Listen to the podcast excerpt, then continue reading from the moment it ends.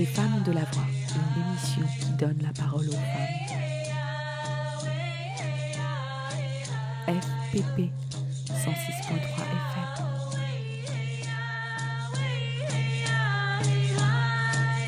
Bonjour et bienvenue dans Les Femmes ont de la voix, une émission qui donne la parole aux femmes. Quand euh, j'ai pensé cette émission en 2019, il me paraissait évident d'avoir une émission qui allait se consacrer exclusivement à la parole des femmes parce que on le sait tous et toutes, à la radio, à la télé, c'est principalement des hommes qui prennent la parole, euh, les personnes qui gouvernent nos pays, les dirigeants des grandes entreprises, encore des hommes. Et donc il était essentiel euh, pour moi de créer une émission où on ait un espace de parole, de dialogue, mais également du temps pour s'exprimer. La première émission aurait pu être consacrée au fait que euh, on ait décidé de faire une émission en non mixité choisie, c'est-à-dire qu'avec des femmes, mais à l'époque ça nous a pas semblé nécessaire. Sauf que trois ans plus tard, après une énième polémique sur le fait qu'il y ait un atelier, une réunion en non-mixité choisie, donc avec des femmes, a encore fait polémique. La dernière en date, c'est dans une université à Rennes où euh, un atelier a été proposé à des femmes pour le montage euh, d'un logiciel de musique, car on sait que dans la musique, il y a également euh, beaucoup de sexisme envers les femmes. Et donc, encore une fois, tous les journaux de droite, d'extrême droite, etc., se sont réappropriés cette question pour encore parler du wokisme et de la discrimination envers les hommes, les pauvres hommes qui subiraient ce sexisme, bien entendu, inversé. Donc il nous a semblé aujourd'hui important de faire une émission spécifique sur cette question de non-mixité ou non-mixité choisie. Et donc, pour ce faire, nous avons invité Sarah, qui est une militante anarcha-féministe, donc anarcha venant de anarchisme, et qui est engagée professionnellement dans la lutte contre les violences sexistes et qui, depuis presque 20 ans, a adopté la non-mixité. Bonjour Sarah. Bonjour. Et merci d'avoir accepté notre invitation dans Les Femmes ont de la voix. Bah, merci beaucoup pour l'invitation parce que j'adore euh, la radio. Eh ben, c'est parfait. Alors, euh, Sarah, on va parler un peu de ton parcours, euh, comment tu en es arrivée au féminisme, à cette question de non-mixité. Euh, mais avant ça, est-ce que tu pourrais nous dire un peu d'où tu parles pour pouvoir un peu te situer? Eh ben, ce que je me suis dit, c'est que euh, j'allais vous lire un texte. Voilà, donc j'ai recherché mes notes et je me suis rendu compte que j'avais écrit un peu à chaud un texte sur la non-mixité suite à la manif euh, de nuit féministe qui a eu lieu le 8 mars là cette année, enfin en 2022. Euh, et, voilà, et ça m'a évoqué plein de choses. Du coup, je vais lire ce texte. Je pense que je vais un petit peu broder à des endroits, mais il va être un peu court. Et puis après, euh, je pourrais aussi donner plus de détails sur mon parcours. J'y vais. Se retrouver en manif de nuit féministe avec des vieilles camarades qui font leur première manif non mixte. Y croiser celle avec qui on a organisé la première. Bon, pas la première de la vie, mais c'était une première pour beaucoup d'entre nous, en 2004. 2004, c'est l'année de naissance de la fille de N, qui est bah, justement pour qui c'est la première manif non mixte. Et euh, elle a 18 ans aujourd'hui. Euh, c'est elle qui a convaincu sa mère de venir aujourd'hui. À quoi ça sert une manif non mixte? En y repensant, je dirais à se rencontrer. Avec S, par exemple, on a milité dans le même collectif euh, dans les années 2000. On habite le même quartier depuis des années, peut-être 20 ans ou plus. Et en fait, euh, ben, on s'est rencontrés à une manif de nuit féministe. On ne s'est pas du tout rencontrés justement dans ces groupes où on, militait ensemble. Euh, une autre amie, M, ça faisait 20 ans aussi qu'on se croisait à des fêtes, dans des squats. Elle était même à mon anniversaire de 30 ans. Mais c'est que en 2018, quand on a décidé de faire une émission de radio ensemble, en non-mixité avec des féministes latinas, qu'elle est devenue et que elle, elle est devenue féministe. Ben, voilà, ça a été ce moment de rencontre alors que qu'on se voyait depuis des années. Et du coup, ben là, je me retrouve euh, avec euh, les filles de mes copines, de mes amis, de mes camarades qui entrent dans l'adolescence ou euh, qui en sortent tout juste. Et elles sont toutes féministes. Il y a comme un tout nouvel espace qui s'ouvre avec leur mère, justement. Leur mère qui, moi, quand j'ai commencé à militer avec elle, n'était pas forcément féministe. Et enfin, à une époque où moi, je l'étais déjà. Et, et, du coup, moi, je, vis cette manif non mixte comme un espace de création et de rencontre mais aussi un espace conflictuel. Euh, là, dans cette euh, manif, euh, le 8 mars 2022, il y avait quand même des choses qui me questionnaient. J'ai pas trop compris pourquoi il y avait des personnes assignées hommes à la naissance avec une expression de genre masculine, qui, bon, a priori étaient, je pense, des hommes cis, hétérosexuels probablement aussi. Donc j'ai pas trop compris l'enjeu de leur présence à cette manif là le 8 mars. aussi, il y a eu des prises de bec avec le service d'ordre, du coup, qui était constitué que de, femmes ou de personnes assignées femmes. Euh, et, voilà, elle me disait non, mais il faut pas se mettre là parce que sinon les flics vont nous emmerder. Je disais mais en fait les flics s'ils ont envie de nous emmerder, ils nous emmerderont et euh, on n'a pas à faire comme ils nous ont dit. En fait, on fait comme on veut. Bref, en même temps, je me suis dit euh, on n'est plus en 2004. En 2004, on était 200. Là, euh, il y avait, je dirais, au moins, on était au moins dix fois plus, mais probablement plus que dix fois plus. Mais en tout cas, je trouvais ça intéressant d'être dans cet espace et de confronter aussi nos différentes stratégies, nos différentes stratégies qui sont aussi liées à différentes générations militantes. Du coup, je me rappelle en tout cas qu'en 2004, ça avait été pour moi un, peu un déclic de plus se justifier, de plus euh, dire pourquoi euh, non, mais quand même la non-mixité c'est intéressant. Et là, juste de dire la non-mixité, elle est, elle existe elle existera euh, même si euh, les dominants sont pas d'accord. Et voilà. en tout cas, moi, ça avait été un peu un changement de, comme un déclic, un changement de, de point de vue. Voilà. Merci Sarah pour ce texte, ce partage. Et bah, du coup, on a très envie de savoir euh, d'où tu viens, qui tu es, ton parcours justement de, de femme, de militante. Et puis, dans quel type de famille tu as grandi, dans quel milieu social? Ouais, bah du coup peut-être ça, ça, joue un peu, c'est que j'ai grandi dans une famille politisée, euh, plutôt euh, engagée syndicalement. Aussi, ben, mon père euh, était exilé, il est arrivé en France en 74 parce qu'il s'est réfugié par rapport à la dictature chilienne. Et, et voilà, donc je, je, suis tombée dedans quand j'étais petite, la politique, et notamment je pense que ce qui était très présent, c'était les luttes syndicales, euh, aussi, enfin plutôt du côté de ma mère, même si, enfin de mes deux parents, mais je pense que peut-être ma mère était plus visible en tant que syndicaliste dans ma famille. Euh, aussi euh, beaucoup d'outils de, on va dire, de lecture, de, de transmission orale autour des luttes d'indépendance du tiers-monde, de voilà, de toute la construction aussi de la pensée tiers-mondiste euh, et euh, qui après maintenant s'appelle des pays du Sud ou en tout cas euh, le Sud globalisé ou je sais pas, enfin en tout cas aussi beaucoup de transmission historique politique sur les luttes de décolonisation. voilà, c'est un peu là-dedans que j'ai grandi, pas du tout le féminisme. Est-ce que tu peux nous parler de tes premières manifestations et premières, premières prises de conscience en tant que peut-être jeune adulte euh, ou, peut-être à l'adolescence Ouais, plutôt ado. Bah, la première manif que j'ai faite, c'est ma mère qui m'a amenée. C'était euh, une grosse manif de décembre 95. Elle m'a dit Bon, bah maintenant, hein, c'est bon, t'as 13 ans, t'es grande, faut que t'ailles en manif. Et bon, évidemment, elle m'a amenée à la manif et c'était pas le même genre de manif qu'on a maintenant. C'était plutôt assez tranquille, plan-plan. Euh, c'est pas des trucs où on se fait tirer dessus au LBD et, et où il y a des lacrymos partout. Même si, bon, des fois, il pouvait y avoir des manifs un peu tendus. Moi, suite à ça, euh, je me suis pas mal engagée après, et j'ai été en manif toute seule, enfin toute seule ou avec des gens de mon âge, euh, contre bah, les lois Pasqua-Debré, enfin donc toutes les, enfin j'étais plutôt engagée sur la lutte euh, pour l'ouverture des frontières, pour ben, contre le fait qu'il y ait des personnes qui se retrouvent sans papier, qui se retrouvent interdites de circuler et pour, euh, enfin voilà, en tout cas pour moi, les, luttes d'accueil euh, des réfugiés, des migrants, c'était c'était quelque chose euh, qui était important parce que ça faisait partie aussi de mon histoire familiale, l'accueil. Et, et, après aussi, je me suis pas mal intéressée adolescente aux luttes contre la domination adulte. Et c'est par ce biais-là que moi j'ai entendu parler la première fois des notions de, de patriarcat et de domination dans le cadre de la famille, dans le cadre privé, quoi et toujours pas féministe, avec toute cette expérience.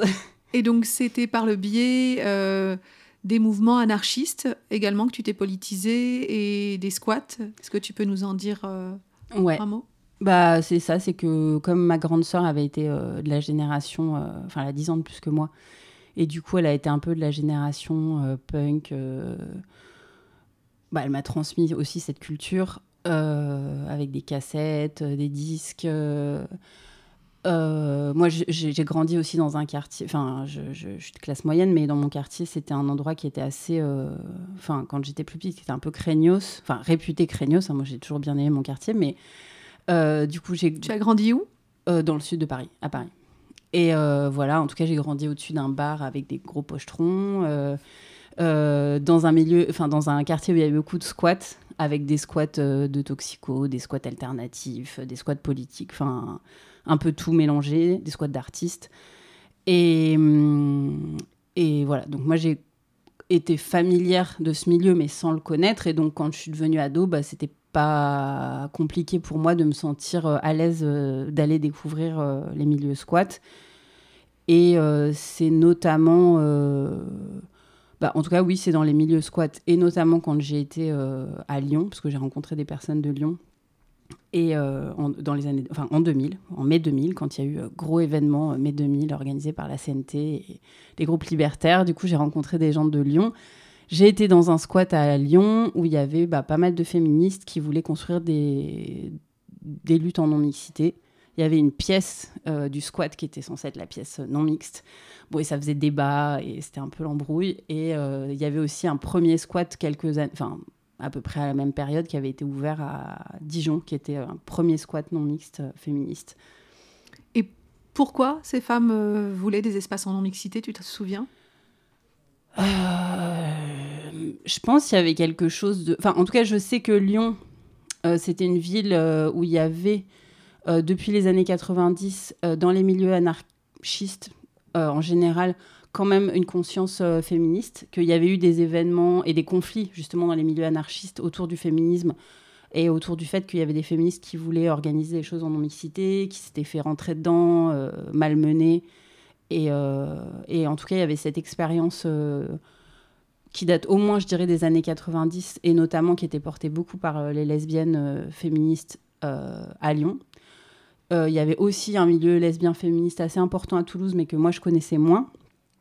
Et, euh, et en tout cas, à Paris, euh, il y avait aussi un milieu lesbien féministe que je connaissais pas du tout, parce qu'en fait, il s'est constitué par notamment le, le fait qu'il y ait pas mal de militantes libertaires, anarchistes et autonomes qui se sont barrées un peu massivement, je pense, juste avant que moi j'arrive, et, et qui, voilà, qui construisaient aussi des espaces en non-mixité. Et donc moi, je, bah, elles étaient parties. Euh, dans les milieux mixtes, plutôt les gars, ils étaient là, genre, enfin, elles avaient plutôt une réputation sulfureuse de ah mais non, mais c'est trop les euh, méchantes anti-hommes. Et donc c'était Comment elles s'appelaient?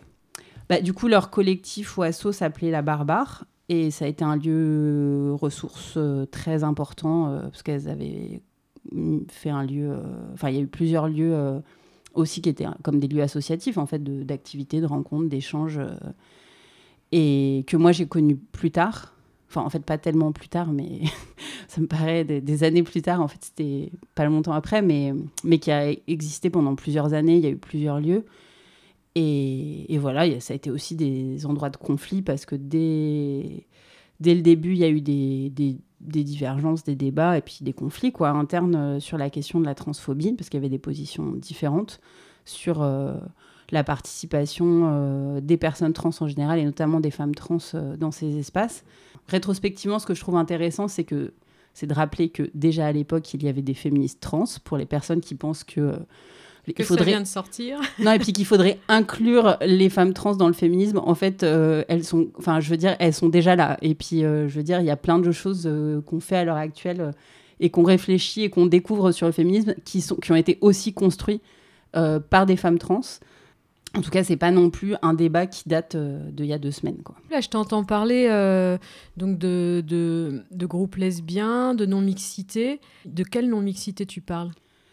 Pendant, je dirais, euh, jusqu'à il n'y a pas très longtemps, on va dire d'autres formes de non-mixité politique ont été plus visibles, mais en tout cas, je dirais que des années euh, 80, enfin, 90, mais que moi j'ai pas connu, mais en tout cas dont on m'a transmis aussi les luttes, jusque, bah, peut-être je dirais en fait un truc comme 2005, la non-mixité en gros c'était la non-mixité féministe euh, qui en plus s'est définie de manière euh, fluctuante parce que ça a été euh, alors d'abord la non-mixité femme.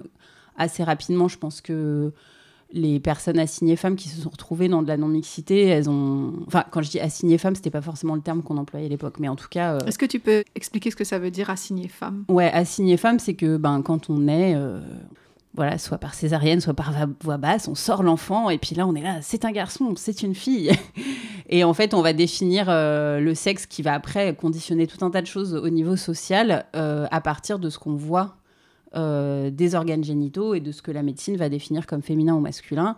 Bon, alors après, il y a toutes les personnes qui sont intersexes. Les personnes qui sont intersexes, c'est des personnes où la médecine n'a pas été en mesure de définir si c'était plutôt féminin ou masculin, si ça allait être plutôt un garçon, une fille, une femme ou un homme, et du coup, ben, euh, ils vont décider euh, à partir de ce qui est possible selon eux en termes de reconstruction, de enfin, chirurgicale, ils vont définir si, si ça doit être un garçon ou une fille. Et c'est eux qui vont choisir. Euh, et donc, assignées femmes, c'est les personnes qui, quand elles sont nées, ben, on les a sorties, et puis, ok, on était sûr que c'était une fille, quoi. Et, et, en tout cas, ben, dans ces groupes non mixtes, euh, justement, c'est aussi des groupes où on s'interrogeait sur euh, c'est quoi une femme. Dans les groupes lesbiens, il y a aussi cette euh, histoire politique, alors notamment qui est française, parce que c'est aussi des lesbiennes françaises, des théoriciennes qui ont posé ça. Mais en tout cas, il y a, eu un mouvement lesbien qui date au moins des. Enfin, en tout cas, la réflexion politique et théorique, elle est arrivée au moins dans les années 80, mais elle devait exister d'avant de dire que ben, finalement, est-ce qu'on peut considérer que les lesbiennes, à partir du moment où dans la société, finalement, on définit beaucoup les femmes par rapport à un homme, comme épouse, comme... Euh, ben, est-ce que les lesbiennes qui échappent à ce cadre euh, où finalement elles sont définies par rapport à un homme, est-ce qu'on peut considérer que socialement elles seraient vraiment des femmes? Et en tout cas, c'est une position aussi de lesbiennes féministes de considérer que les lesbiennes ne sont pas des femmes, par certaines lesbiennes, euh, et, en tout cas, cette non-mixité, elle se voulait donc femme, lesbienne. Euh, ben, clairement aussi, après, bah, clairement, il y avait des militantes trans euh, donc, qui amenaient aussi cette dimension de réflexion supplémentaire. Et, et voilà, du coup, cette non-mixité, j'ai l'impression que dès le début, elle a été conflictuelle au sens positif du terme. C'est-à-dire que, bah oui, finalement, être femme, c'est arbitraire. Donc il n'y a pas de raison qu'une non-mixité femme, enfin je veux dire à partir du moment où on va se réunir et remettre en question ça, et eh ben forcément ça, ça amène des questionnements et euh, de c'est quoi l'objectif politique et c'est quoi euh, voilà qu'est-ce que qu'est-ce qu'on fait de ça quoi. On est à un moment de l'émission où peut-être il est important de revenir sur euh, les mots justement de mixité, non mixité, non mixité choisie. Euh, en fonction euh, des milieux, euh, en fonction aussi des débats, on va pas forcément utiliser les mêmes mots et donc peut-être que nos auditeuristes ont besoin un peu de clarification là-dessus. Toi, qu'est-ce que tu utilises Est-ce que tu pourrais définir ces quelques termes? Ouais, je pense que moi, ce que j'ai utilisé principalement et qui correspond un peu à ma génération, je dirais, euh, donc c'était euh, ce qui a pu être utilisé, ce qu'on trouve dans des textes militants, des tracts, des brochures, c'est plutôt non-mixité. Alors plutôt non-mixité féministe, un peu avec ce truc de, des fois on trouvait ça réducteur de dire non-mixité femme. Aussi la non-mixité féministe, euh, on va dire de ma génération, c'était une non-mixité femme, lesbienne et personne trans. Euh, c'était pas forcément la posture de, toutes les, de tous les groupes non mixtes ça, ça, a évolué aussi dans des euh, groupes euh, meufs gwyn trans. Ça, je dirais que ça doit être euh, courant des années 2000. Les lesbiennes féministes, eh ben, certaines, elles étaient aussi dans des, on va dire, dans des communautés de vécu et d'organisation politique avec des PD, notamment, bah, justement, plutôt des lesbiennes anarchistes, des PD anarchistes. Et qui enfin, donc je dis PD parce que c'est un terme qui est approprié par des hommes gays ou homosexuels et qui s'approprie l'insulte de PD pour se définir, pour euh, définir euh, une identité subversive euh, de personnes qui, qui, qui n'appartient pas justement à ce que c'est d'être un gars, un homme, un vrai, et qui revendique d'être des PD ou des pédales, des mecs efféminés, des, des tapettes. Ou, voilà. En tout cas, ce, terme PD, il recouvre cette idée que ben non, on n'a pas envie d'être des hommes virils. Et de toute façon, on ne l'est pas et on ne le sera pas. Et il est possible de l'utiliser Parce que euh, souvent, les retournements de stigmates, c'est euh, les personnes concernées qui les utilisent et voilà, c'est pas forcément. Ouais, c'est pour ça que je, je, l'explicite. C'est vrai que moi, dans des contextes où je vais pas être dans des contextes euh, communautaires, on va dire avec mes camarades, mes amis. si je suis par exemple dans un contexte hétérosexuel, je vais plutôt parler de gay et je vais pas rentrer dans les détails. Et si j'évoque PD, je vais vraiment expliciter parce que oui, enfin moi j'ai pas envie que des personnes hétérosexuelles elles disent ah oui les PD machin, là, bah, non en fait, enfin effectivement moi je suis d'accord de pas non plus toujours s'approprier euh, des choses qui sont pas notre vocabulaire, enfin voilà, qui sont pas notre vocabulaire. Et, euh, en tout cas, euh, les lesbiennes et ou Gwyn, parce que donc il y a pareil, y a une réappropriation de ce terme Gwyn aussi parce que bah, y avait certaines lesbiennes qui disaient bah nous on se sent plus Gwyn parce que lesbienne ça pouvait correspondre à un côté un peu euh, bah, par exemple transphobe. Voilà, j'ai eu la discussion il n'y a pas très longtemps. Mais en tout cas, Gwyn, c'était une espèce de... Il y a un côté un peu générationnel de pouvoir se, définir euh, politiquement avec, euh, voilà, avec d'autres stratégies. Et, et, en tout cas, il y a eu une non-mixité PD Gwyn, et du coup aussi trans, donc transpédéguine.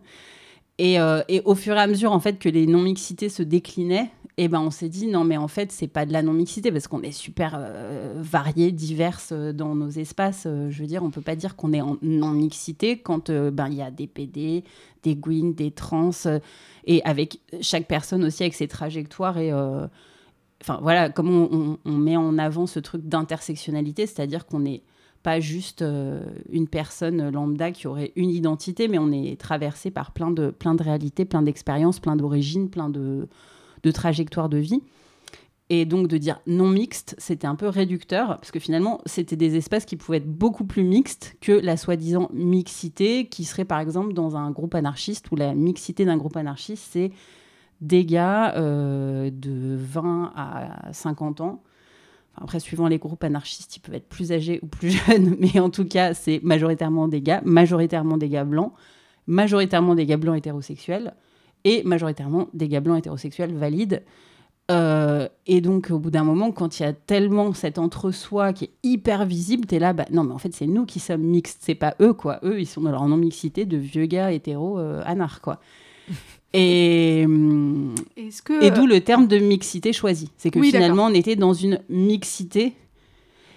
Et, euh, et alors, du coup, comme moi, je connaissais pas le non-mixité choisie, mais de ce que j'en comprends. Donc, il y a mixité choisie, c'est de montrer à quel point on est une diversité qui choisit de s'organiser euh, politiquement ou pour des espaces de lutte, de convivialité, d'ateliers, de, de tout un tas de choses qu'on peut faire ensemble en mixité choisie. Ou sinon, la non-mixité choisie, je pense qu'il doit y avoir aussi une notion générationnelle euh, de toutes les personnes bah, qui ont grandi à une époque où il y avait des écoles de filles, des écoles de garçons, où la non-mixité, elle était normative, elle était imposée euh, parce que c'était une manière d'organiser la société, de cliver la société. Et, euh, où cette non-mixité revendiquée, normative, bah, effectivement, elle est à l'opposé d'une non-mixité qu'on a choisie, qui est une non-mixité politique, qui est une non-mixité euh, auto-organisée, d'auto-organisation, d'autonomie, de revendication par rapport à euh, des objectifs de lutte, des objectifs de, partage d'expérience, euh, d'empowerment aussi, de, reprise de pouvoir, quoi. Du coup, avant de, de, rentrer dans le vif du sujet de bah, à quoi ça sert cette mixité choisie, cette non-mixité choisie, euh, on te propose de faire une petite pause musicale. Tu nous présentes euh, le premier morceau que tu voulais partager avec nous Ouais, alors le premier morceau, du coup, c'était Pecho de Cristal. Ça veut dire euh, poitrine, enfin, oui, poitrine de verre ou de cristal, donc transparente. donc c'est une chanson qui est chantée par une personne qui est artiste non binaire péruvienne. Péruvien, Est-ce qu'on peut définir non binaire? Bah, non binaire, c'est quelque chose qui est euh, alors un peu nouveau par rapport à ma génération. C'est-à-dire, c'est une personne qui se définirait pas comme homme ou femme. Euh, de ma génération, on disait plutôt queer ou gender fluide, ça veut dire fluidité de genre. Et euh, c'est d'échapper un peu à, d'être défini comme homme ou femme. Et là, c'est plutôt une personne donc qui est bah, ni l'un ni l'autre ou un peu des deux et non binaire et qui voilà qui est très engagée sur les luttes LGBT TQI+, donc ça veut dire lesbienne, gay, bi, trans, queer, intersexe, et etc., etc. Le plus veut dire le etc., etc. Et euh, au Pérou. Euh, et voilà, et j'adore cette chanson. On écoute ça.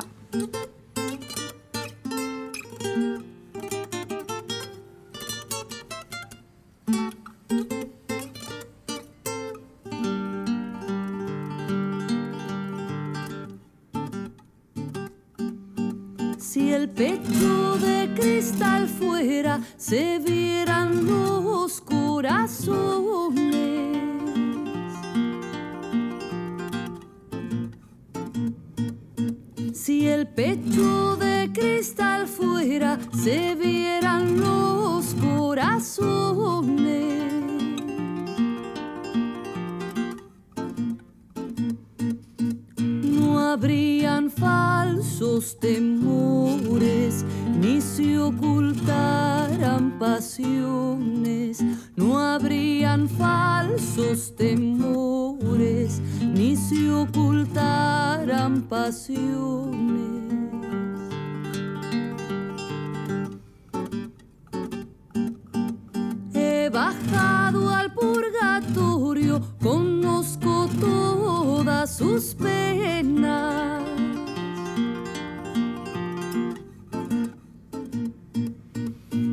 wach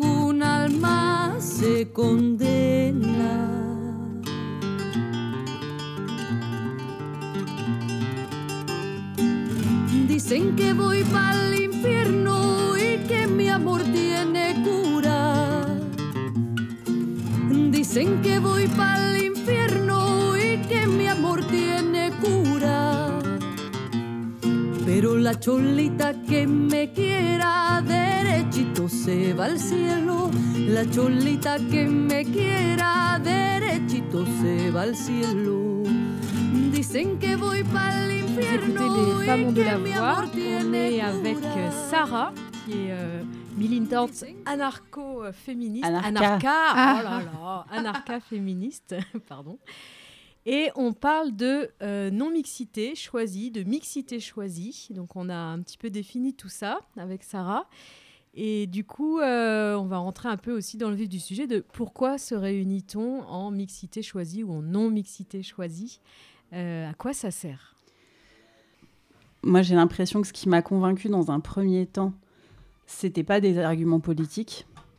Parce que politiquement, j'étais là, non, mais c'est. euh, Enfin, j'ai pensé la même chose que tout, tout ce que d'autres personnes, enfin, d'autres femmes, par exemple, se disent, non, mais quand même, c'est excluant. Il y a aussi ce truc où moi, je pense que je me, je me disais. euh, il y avait quelque chose que je pouvais sentir un peu de, de victime, quoi, de dire. Et, et moi, je me sentais pas une victime, moi, je me sentais forte. Moi, j'étais là, non, mais. euh, Enfin parce que bah, avec tout ce bagage militant euh, qui, est le mien, de, ma famille, il y a quelque chose où je pense que j'avais finalement un certain pouvoir. Et je pense j'étais outillée pour faire face euh, à des... bah, justement à ces rapports de domination qui peuvent exister dans les milieux militants. En fait, moi, j'avais de l'expérience militante. Et euh, bah, parfois, et c'est encore le cas, il y a des gens de mon âge, j'ai beaucoup plus d'expérience militante que... Enfin, il y a quelque chose où j'ai ce bagage-là qui fait que, bah non, j'étais pas une victime, et moi, on m'écoutait parce que j'ai une grande gueule, bah parce qu'on m'a transmis ça aussi, on m'a transmis la capacité de prendre la parole, de me sentir légitime, et ce qui n'est pas du tout le cas de toutes les femmes. Euh, donc au début, je me disais, non, c'est pas pour moi, j'en ai pas besoin. Après, donc j'ai plutôt découvert euh, une non-mixité de convivialité, un peu de, bah voilà, on a une soirée, et puis finalement on est avec des copines, et puis on se retrouve entre copines à passer la soirée, et de créer justement un moment euh, de convivialité, d'intimité qui est chouette, qui est, euh, qui est agréable, qui est, qui est simple, qui est fluide. Et, et c'est plutôt ça qui m'a convaincue, moi. Et à partir de là, je me suis dit, euh, bon, après, du coup, je l'ai un peu réfléchi politiquement et je me suis dit, bon, ok, même si euh, je m'exprime bien, je suis à l'aise avec euh, le fait de prendre la parole, je me sens légitime dans ce que je pense, dans ce que je revendique, et ben, je me rends compte quand même que bah, qu'il y a des inégalités qui sont criantes. Et c'est des inégalités, on va dire, qui sont mesurables et, plutôt, et que moi qui m'ont convaincu parce que je les ai mesurées. Parce qu'il y a ce ressenti quand on parle, et, enfin moi je l'ai vu vraiment sur la parole, parce que je me dis, moi en fait je parle beaucoup, donc je me disais non mais quand même je parle beaucoup. Et vraiment en mesurant sur des réunions le temps que je parlais, ou moi ou d'autres, euh, par exemple des camarades, euh, des copines syndicalistes qui étaient aussi des grandes gueules, et de me dire, bon, c'est vrai qu'on parle beaucoup, et vraiment de mesurer, de prendre un- une montre, hein, un chronomètre, pour voir combien de temps on parlait par rapport aux gars. Mais c'était, je crois c'était un tiers de la parole, quoi. Du temps de parole. T'as mesuré que, en fait, ta sensation de parler beaucoup, elle était pas réelle. Eh, Oui, Ou alors tu parlais beaucoup pour une femme, mais, ça. euh, mais sachant que les femmes parlaient beaucoup, beaucoup moins longtemps que les hommes. C'est ça. Et, et- et donc, je donne vraiment des exemples de. Enfin, l'exemple que j'ai que j'ai mesuré, c'est un exemple que j'ai mesuré, donc plutôt avec des femmes qui sont à l'aise dans la prise de parole, qui ont une expérience là-dedans. Et, et voilà. Et c'était intéressant. En tout cas, moi, j'étais contente de confronter. Puis c'est quelque chose que j'ai nommé, quoi, dans ce contexte mixte, de dire bon, bah, on se rend compte que, euh, en fait, on n'a même pas la sensation de la réalité. Ça, c'est par exemple. euh, en tout cas, j'ai eu pas mal de réflexions justement sur la distribution de la parole parce qu'il y avait aussi une brochure, parce que je, je me suis beaucoup instruite politiquement à travers beaucoup de fanzines et de brochures. Et euh, un texte, une étude qui a été faite par euh, Corinne Monet, qui était une anarcha-féministe, justement, enfin, qui est toujours, hein, je pense qu'elle est encore en vie, anarcha-féministe euh, lyonnaise, qui a travaillé sur la question de la répartition de la parole entre les hommes et les femmes dans le travail de la conversation. C'est comme ça que s'appelle son étude. Et c'est ça, c'est que finalement, en côtoyant des féministes qui revendiquaient la non-mixité comme moyen de s'organiser, bah, elles m'ont donné accès à tout, tout un tas de réflexions, tout un tas de hum, d'outils. Et, et puis voilà. Et puis après j'ai trouvé que c'était très pertinent et je me suis rendu compte que dans tout un tas d'aspects de ma vie j'avais une socialisation genrée. Ça veut dire que j'avais été élevée en tant que fille dans un monde où il y a des inégalités entre les filles et les garçons et il y a une domination euh, des bah, disons que j'étais fa- familière avec l'histoire de la domination adulte. Et là je me rendais compte que ça allait plus loin et qu'il y avait voilà une domination euh, et une exploitation euh, des hommes en tant que on va dire en tant que catégorie sociale sur les femmes en tant que catégorie sociale. Voilà, et après aussi la réalité de, de qui je suis, justement dans sa complexité, du fait que je me définis comme, enfin, je suis bi ou lesbienne, enfin, un peu, j'alterne entre un peu les deux, bi ou lesbienne. Euh, Bah, ça a fait aussi que la non-mixité, ça m'a permis très concrètement aussi de rencontrer bah, d'autres lesbiennes. la mixité, il y a une norme hétérosexuelle qui fait que d'être autre chose qu'hétérosexuel, c'est pas visible. Et on n'a pas de modèle, on peut pas rencontrer des personnes. euh, alors, soit on rencontre vraiment des personnes qui portent euh, haut et fort et qui le revendiquent et qui le disent à toutes les phrases euh, qu'elles sont lesbiennes. et, voilà, et c'est ça nos modèles. C'est des personnes qui en fait sont H24 dans de la super visibilité. Et, d'ailleurs, moi, je les remercie d'avoir fait tout ce boulot parce que souvent, c'est des personnes qui ont été isolées, qui ont été stigmatisées, qui ont été raillées chaque fois qu'il y a une personne minoritaire, minorisée qui prend la parole et qui se rend visible, bah, ça rend service à toutes les personnes qui sont comme elle, mais qui ne savent pas où voir euh, des gens euh, qui, qui pourraient être des modèles. Quoi. Euh, Là, dernièrement, il y a eu pas mal d'événements, justement, de, dans les médias, de réactions hyper, euh, hyper violentes, en fait, face à la non-mixité, qu'elle soit euh, dans les camps d'été des coloniaux, dans le festival euh, Nyan Sapo, je ne le dis pas bien le nom, si c'est ça, Nyan Si, Sapo. Euh, ou même au moment des, des, réunions euh, en non-mixité pendant Nuit debout. Et il y a tout un tas d'arguments qui viennent souvent de l'extrême droite, relayés par la droite, mais pas seulement. Euh, à gauche aussi, il y a eu des gros tollés euh, sur des, prises de position et d'incompréhension face à ce type de démarche. Comment tu vois ça? Comment tu comment analyses ça, toi? Bah, déjà, ça date pas de il y a cinq ans, ça date en tout cas de, à ma connaissance, on va dire sur le renouveau féministe euh, des années, du milieu des années 90 et le renouveau, euh, on va dire, de- d'un féminisme d'extrême gauche où euh, ça existe dès le début. Enfin, en tout cas, bah, quand je parlais des, lesbiennes et des féministes euh, anarcha-féministes lyonnaises, il y a eu un. Enfin, en tout cas, moi, j'ai l'impression que aussi ma découverte de la non-mixité, euh, ça a été assez rapidement la découverte de tous les événements collectifs où il y avait euh, le questionnement de la non-mixité, tout un tas de euh, gars qui venaient pourrir les espaces non-mixtes, qui pouvaient, ça arrivait d'agresser physiquement aussi les militantes. avec des rapports de force un peu tendus. Donc il y a un, moment un peu emblématique, c'est genre milieu des années 90, je sais plus, c'est 80, peut-être 97, peut-être, je ne sais plus. euh, des rencontres libertaires à la librairie La Griffe, qui est une librairie anarchiste à Lyon, et où c'est parti en cacahuète parce qu'il y avait des féministes qui voulaient se réunir en non-mixité, que euh, les gars voulaient pas, que c'est pas. Enfin voilà, et que. Donc ça, ça a été relaté. Euh, dans des brochures, il y a eu des discussions avec des prises de position, des pour, des contre, et, on s'est aussi transmis cette histoire de, de remise en question de la non-mixité. Et c'était de toute façon le truc un peu récurrent, c'est qu'il y avait euh, des féministes qui voulaient s'organiser en non-mixité euh, dans un peu n'importe quel lieu où il y avait des espaces militants. Et puis tout de suite, euh, c'était l'embrouille, et puis, et puis c'était toujours les mêmes embrouilles, et puis c'était toujours les mêmes arguments. Et quels étaient ces arguments? Vous nous excluez, c'est du sexisme anti-homme, c'est de la ségrégation.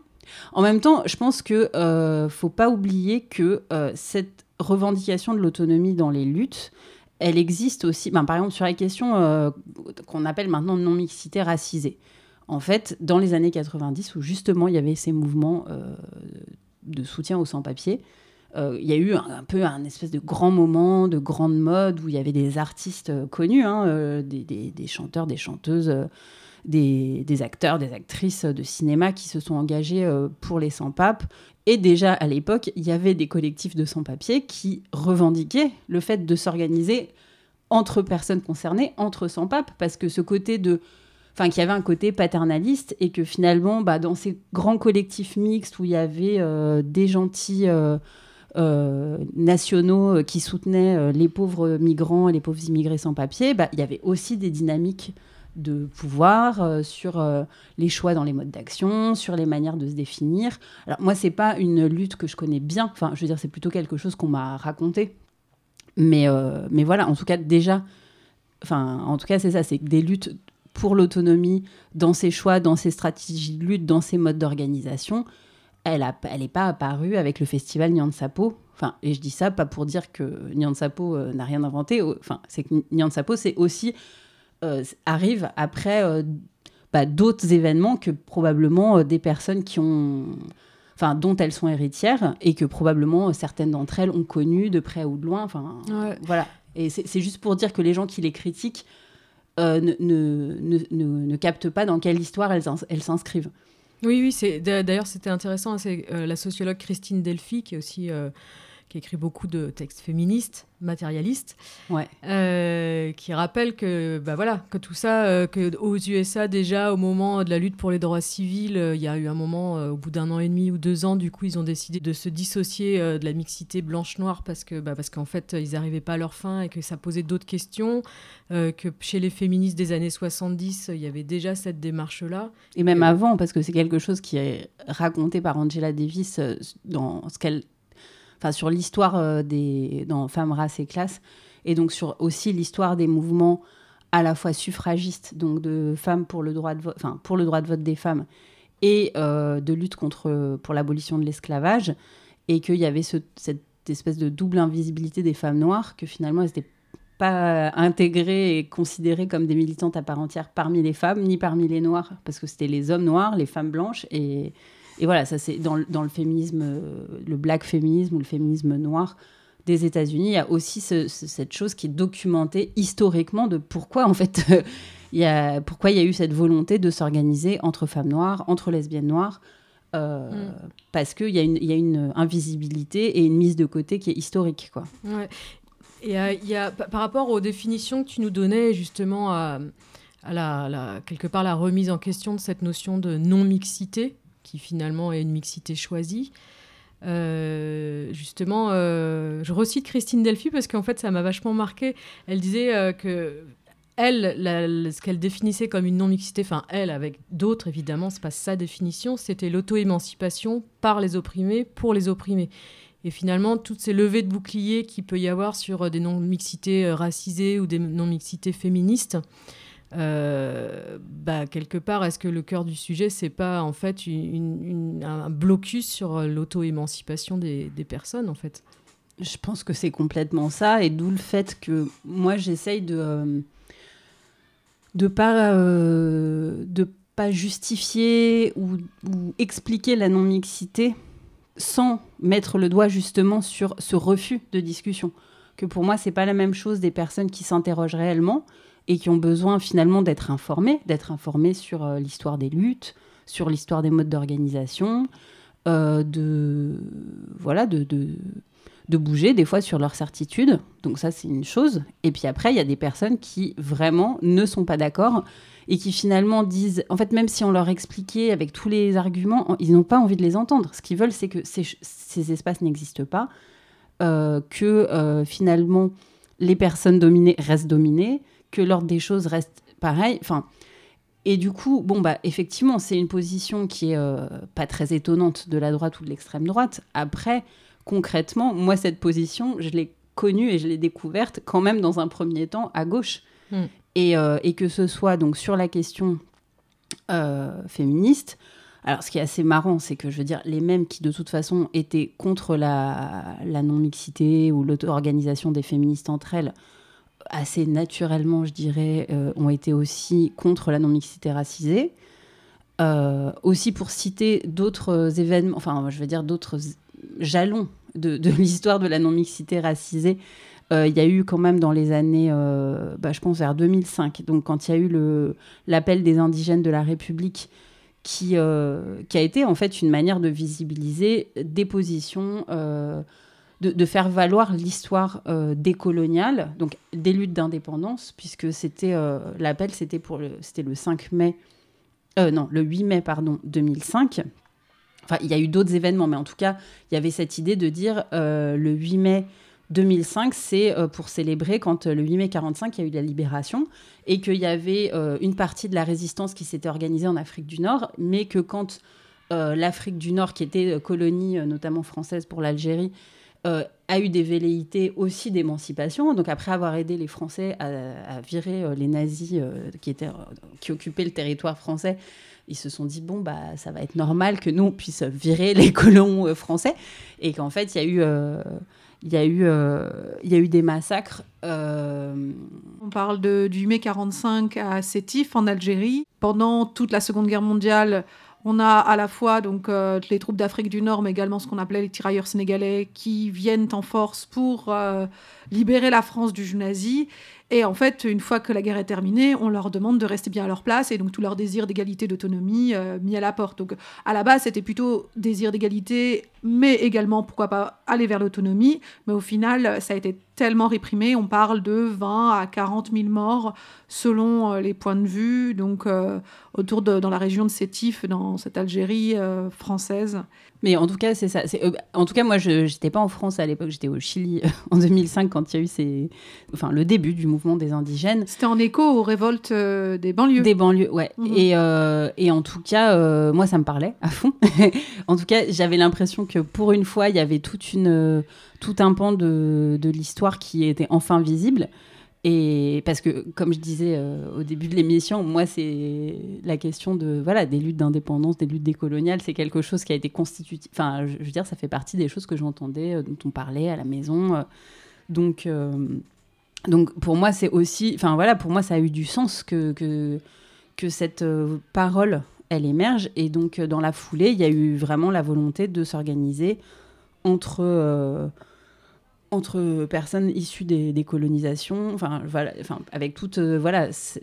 et là, c'était plus non mixte. Enfin, en tout cas, le terme, ça a été euh, contre l'universalisme républicain. euh, euh, européocentré. Enfin, c'était aussi une manière de critiquer cette mixité. Quand on, parlait des différentes manières de, nommer, est-ce qu'on dit mixité choisie, non mixité, il y a des manières de nommer et l'autonomie et le mode de- d'organisation de, l'oppresseur, on va dire, qui peuvent être variés.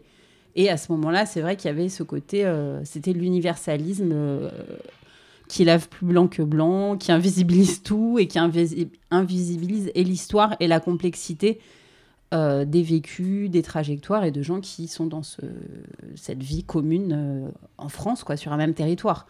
Tu nous présentes ta deuxième musique. On va faire la deuxième petite pause musicale Ouais. avant de terminer l'émission, euh, peut-être en voyant euh, comment ça se passe euh, après dans, dans la pratique.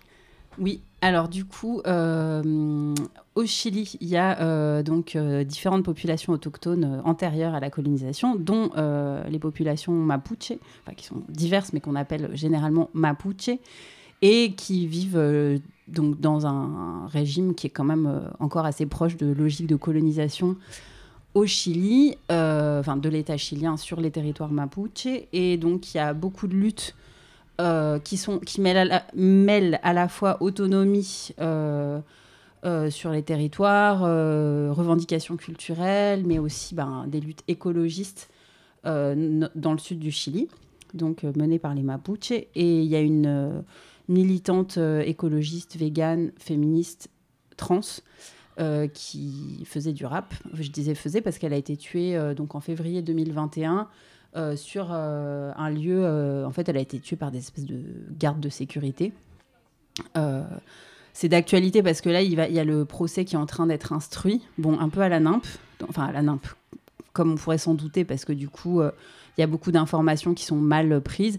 Les gars qui l'ont tué sont en liberté. Euh, voilà. Et en tout cas, c'était une, euh, voilà, une militante euh, engagée. Et cette chanson, elle s'appelle Que se caigan las fronteras. Ça veut dire que tombent les frontières. Et elle est en espagnol et en portugais. Parce que du coup, il y a une rappeuse brésilienne aussi. Enfin, c'est un featuring entre, entre plusieurs personnes. Et voilà. Et du coup, cette rappeuse, elle s'appelait Emilia Milen. Et son surnom, c'était Bao. On écoute. que se cagan las fronteras. Hoy estamos en guerra, ya no encuentro manera de vivir en la tierra. Que se cagan las fronteras. Hoje estamos em guerra, já não encontro maneiras de viver nessa terra. Colonizada, dividida em pedaços por lacaios do Estado, controlando nossos passos. São pacos, policias, gambés, gendarmeria, vigilando nossas vidas, nossas idas e vindas. Em nome da cidadania, em nome das leis, em nome da mais-valia, herdada de velhos reis e os cidadãos de bem que mantém o sistema. Me pergunto para quem que funciona esse esquema. A terra não é mercadoria, não se compra, não se vende. Tentaram nos enterrar, erraram. Somos sementes, raízes dissidentes, imigrantes, viajeiras, presentes, independentes de quais sejam as barreiras. Constantemente em movimento, como a água, as folhas, a luz, o sol o vento. Nunca paralisadas, romperemos o cimento. Nunca paralisadas, romperemos o cimento. Mis raíces, mis matices, que no los colonicen seres de la tierra, sin nombre ni dueña, salvaje y fiera, sin fronteras, sin fronteras, plantas, aguas, animales, sin bandera, sin bandera, mapu ser viviente que engendra la energía indómita, que el agua fluye, todo prosperará. Me da asco egoísmo humana, la tierra solo le pertenece a sí misma, simbiosis mágica humano plaga que resiste a la ñaña que habla con el agua que resista al hermane que escuche las aves. Haremos embrujos letales contra los lacayos de los estados que nadie nos pare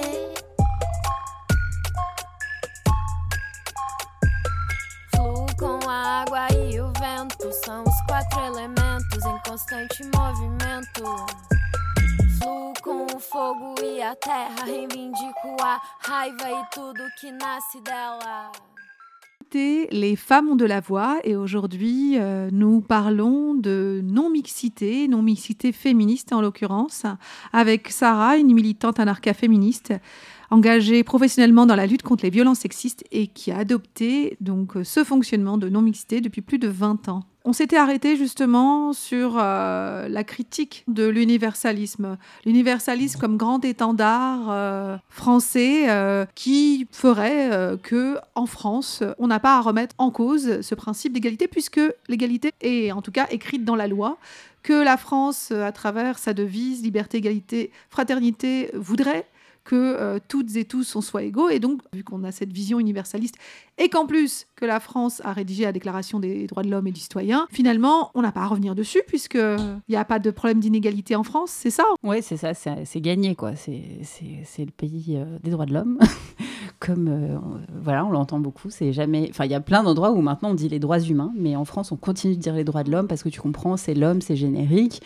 Euh, c'est comme euh, l'écriture inclusive, hein, d'écrire avec en faisant apparaître justement une partie des, de la population qui est invisibilisée. Bah non, hein, pourquoi tu te sens invisibilisé Finalement, quand on dit les hommes, ça veut dire les hommes et les femmes. Alors même qu'au moment de la rédaction de la Déclaration des droits de l'homme, les femmes étaient exclues complètement. Et l'on dit. Enfin, je veux dire, il y a des femmes qui se sont positionnées par rapport à ça. Euh, du coup, on voit que c'est un vieux problème et que et qu'on n'est pas encore complètement sorti des ronces. Euh, parce que c'est ça, parce qu'il y a l'écriture inclusive. Euh, là encore, là, à l'heure actuelle, on entend plutôt les groupes de droite et d'extrême droite s'insurger contre l'écriture inclusive, qui, qui voilà, qui amène la théorie du genre euh, dans les écoles ou je ne sais pas quoi, qui embrouille les gens. Euh, en fait, euh, par ailleurs, il y a beaucoup de ces arguments qui ont déjà été.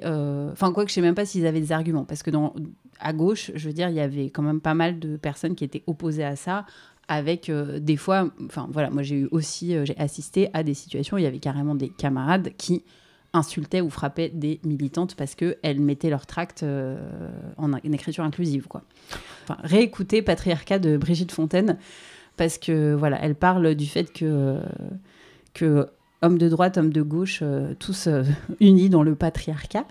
Et, encore une fois, pour, euh, pour en foutre un petit coup sur les hommes de gauche, euh, les anarchistes, ils vont parler. Alors, ils, vont, ils peuvent être critiques hein, de la République et euh, de l'universalisme, les anarchistes, mais eux, par contre, c'est non, mais pourquoi tu parles d'hommes et de femmes? Parce qu'on est tous des individus.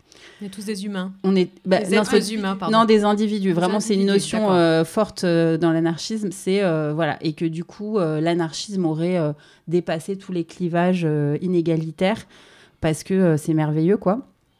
Euh, et, en tout cas, euh, voilà, en tout cas, ce discours sur euh, tout va très bien, Madame la Marquise, je pense que voilà, ça fait partie, c'est un des ressorts de pour faire taire. C'est un peu la méthode Staline, quoi. Il y a un problème, il n'y a plus de problème. Ouais, ou la méthode, oui, Staline, Thatcher, enfin, ça peut être. c'est finalement, il y a, oui, il y a rien qui dépasse, quoi, et.